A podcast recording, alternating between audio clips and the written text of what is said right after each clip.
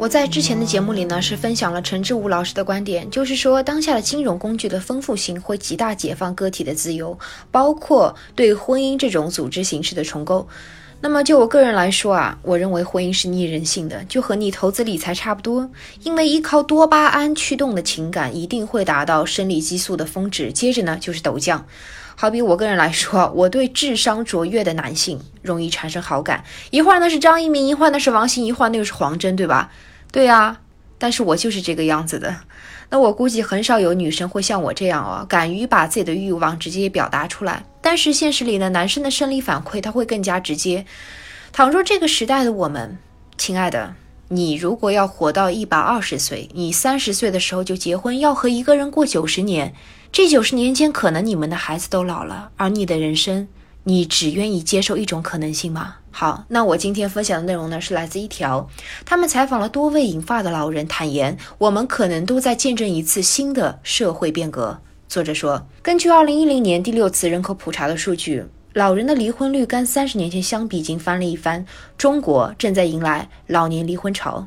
这股潮流在世界都已经风靡了。这些人呢，大多结婚三十年以上，已经迈过了传统上的银婚之坎。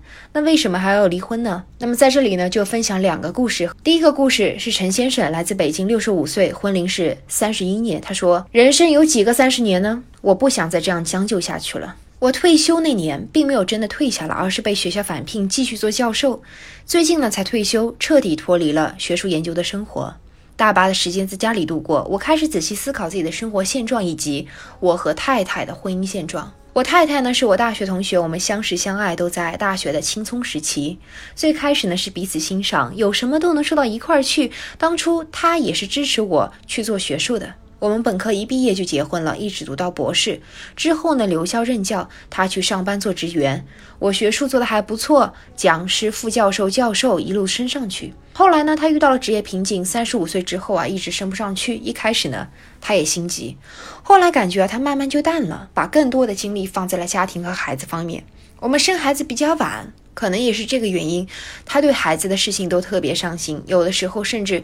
会到强迫症的程度。找机会呢，我就劝他说：“孩子长大了要自己独立过自己的生活，他们不可能把时间都花在我们身上。我们俩以后还得自己过日子。”每次呢，他总是随口答应，但是感觉没往心里去。等到了孩子读完大学出国去了，家里呢一下子空了。可能呢，也就从那个时候开始，他的生活失去了某种平衡，找不到事情做，找不到寄托。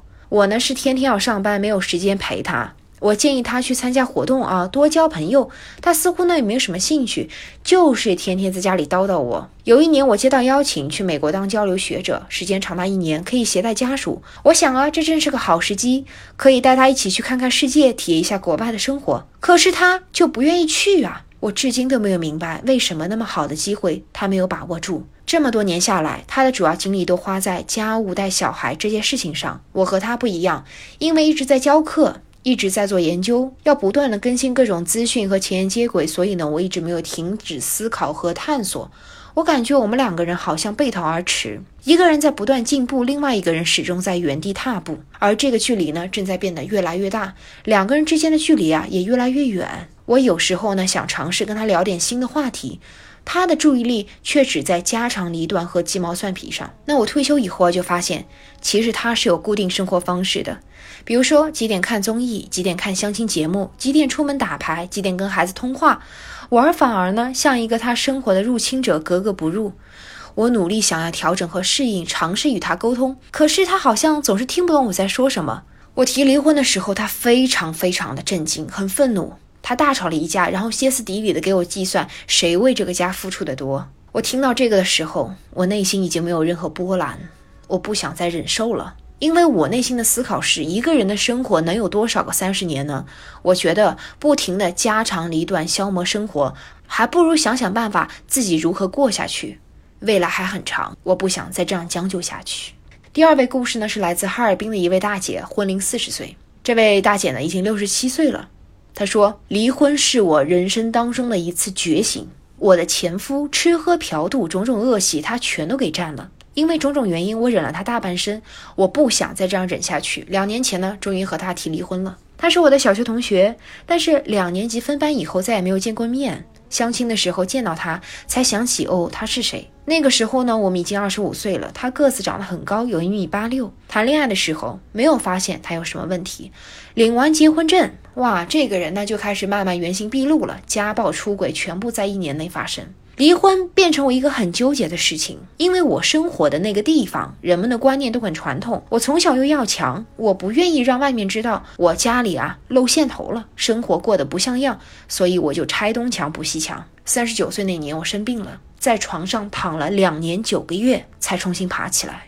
他也没有照顾我，都是我的儿女在照顾我。病好了之后，我想通了。我要正式和他离婚。我们那一年签了离婚协议书，但是还没有正式去民政局办手续。从此之后呢，我就开始拼命赚钱，攒离婚后的养老钱，开了好几年的学生食堂。一个女的拳打脚踢干了三年半，每天一百二十人吃饭，最多的时候一百七十个人。我就是这样自己一个人干过来的。六十五岁的时候，我终于和他正式离婚了。这个婚姻整整僵持了二十七年，我辛苦了那么多年。把孩子拉扯大，现在我自己也存到了钱，我终于终于可以不再顾及别人的看法，我可以理直气壮的离婚了。拿到离婚证，从民政局走出来的时候，我非常开心。我在想，这个人终于再也不用出现在我的生命里了，也没有人能够用离婚这件事情来指责我，说这是我的问题。我现在说起自己的离婚时，像在说别人的事情那样，对我一点都没有伤害。而我现在一个人，哎，也可以过得特别潇洒和自在。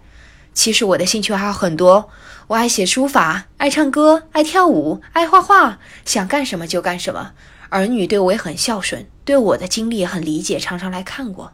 如果说我窝窝囊囊的活了大半辈子，那么人生最后几十年，我要是能够拿得起放得下，活得漂亮和精彩，也算很值得。二零零三年以来啊，中国人的离婚率其实已经连续十五年上涨，老人的离婚率也在上升。按照中国第六次人口普查的数据，到二零一零年的时候啊，与上世纪八十年代相比，中国六十岁以上的老人离婚率增长了将近一倍。一九九四年，上海市静安区人民法院设立了全国唯一的一个老年审判庭。到二零一零年的时候，这个审判庭发现黄昏散特别特别多，他们受理的老人离婚案比上年猛增了百分之六十八。而北京市的海淀法院民事审判二庭呢，则花了两年多的时间调查了六百多起离婚案件，发现呢大龄高龄的离婚当事人啊正在迅速的增加。一九八零年，因为性格不合而要求离婚的老年人啊根本没有，但是二十三年之后发现这个比例已经增加了百分之三十七。退休之后的十年内是老年离婚的高发期，而且老年离婚案有一个非常显著的特点，就是老年人离婚的决心很坚定，很少有回旋的余地，调解难度相当的大。不少老年人的态度是，哪怕我只是一口气，我也要跟他离。其实老年离婚潮的流行，它不是一个孤立的案件，它是和我们整个人口平均寿命的延长基本上是同步的。一九八零年的时候，中国人口的平均寿命只有六十六岁，而到了二零一五年，中国人口的平均寿命达到了七十六岁，预期到二零四零年，全国寿命将达到八十一岁。到今天，七十岁的人他依然可以活得很年轻，七十岁的人他并不觉得自己的人生到了尽头，他们看到的人生终点是九十年。那么还有二十年，我应该怎么过呢？那个问题就是，时间对于老年人是否选择离婚，它是一个很关键的因素。很多老年人离婚，并不是因为对方有出轨、家暴这些不可容忍的行为，而是因为他们开始重新审视自己的人生，并且对自己的婚姻质量提出了新的要求。在美国呢，有一个作者叫大尔德贝尔，他采访了四百多名中老年的离婚者，写了一本书，叫《晚年离婚从头再来》。他从这些人身上有一种强烈的感觉，就是我现在必须离开，否则我永远再也没有机会了。随着孩子逐渐长大，并且从家中搬离，这些夫妻经常会看着对方，想说：“我有可能还会再活三十年，那么我接下来的三十年还会和这个人一起度过余生吗？”由此可见，我们正在见证一场非常重要的社会革命。那些已经过了六十岁的人依然不老，还想去做大部分年轻人做的事情。他们有这个能力，而且有这个时间。老年这个词正在被重新的定义。那各位老铁，你不妨试想一下，当你六十岁的时候，你退休在家，你剩下还有三十年和五十年的时间，你又会怎么选择呢？你可以在留言区下方告诉我你的答案，当然是悄悄的、悄悄的、悄悄的。好的，每天知道一丢丢，做个有趣的人。我们下期见。欢迎添加“星星时间”公众号，回复本期关键词“时间”即可获得原文。